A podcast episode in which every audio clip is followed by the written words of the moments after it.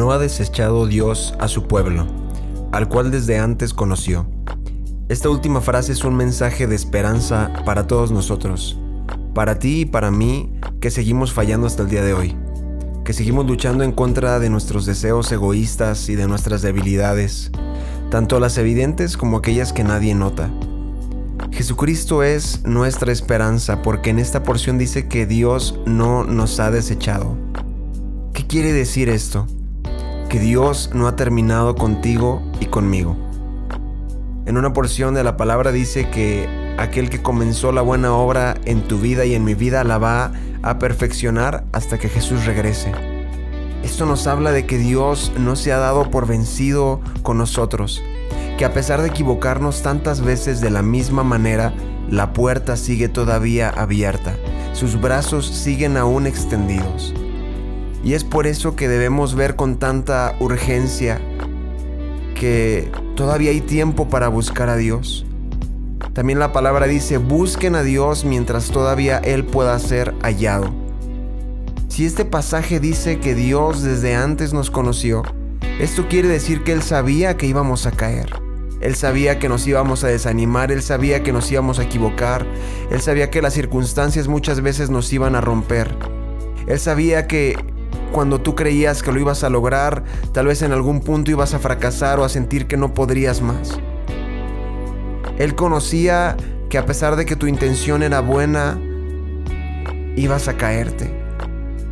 Y Dios sabía que nuestro orgullo nos iba a estorbar tantas veces. Él conocía cuánto nos iba a costar perdonar y reconocer también nuestros errores y aún así Él decidió no desecharte. ¿A cuántas personas has sacado o desechado de tu vida simplemente porque hicieron algo que te pareció imperdonable, algo que marcó tu corazón para siempre. ¿Cuántos ya no forman parte de tu vida porque en algún punto te dieron la espalda? Gracias yo le doy a Jesús porque Él no es como tú y como yo. Él sabía el riesgo que corría al creer en nosotros, al darnos una oportunidad. Y aún así, Él quiso hacerlo. No tenía que hacerlo. Y seguramente todas las probabilidades estaban en nuestra contra, pero Él quiso hacerlo. ¿Has conocido algún amor que se pueda comparar a este? Apuesto a que no. Dios es un Dios que con lo poco hace mucho. Con Gedeón y sus 300 hombres mataron a miles. Con una onda y una piedrecilla David mató a Goliat, el imponente gigante. Dios nos pregunta lo mismo que le preguntó a Moisés cuando se encontró con él. ¿Qué tienes en tu mano? Lo que tienes puede que te parezca poco, pero si lo usas en tus fuerzas, obviamente sí será poco, pero si lo pones en manos de Dios es suficiente.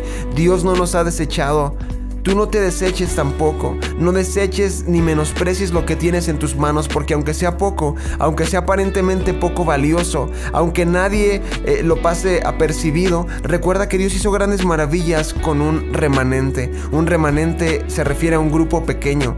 Dios no necesita mucho para hacer grandes cosas. Si así fuera, no acudiría a nosotros porque nosotros no tenemos mucho para ofrecer. El día de hoy yo oro que toda culpabilidad se vaya en este momento de tu vida, que toda carga pesada, que toda preocupación, todo temor salga huyendo, porque el diablo sabe que lo que tú tienes en tus manos, así como pasó con Moisés, con la ayuda de Dios es más que suficiente.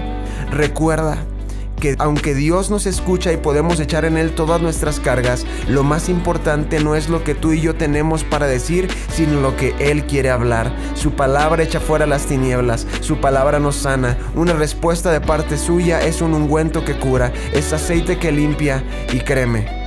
Dios tiene algo que decirte, sin importar qué sea lo que estás atravesando, porque tú eres parte de su remanente.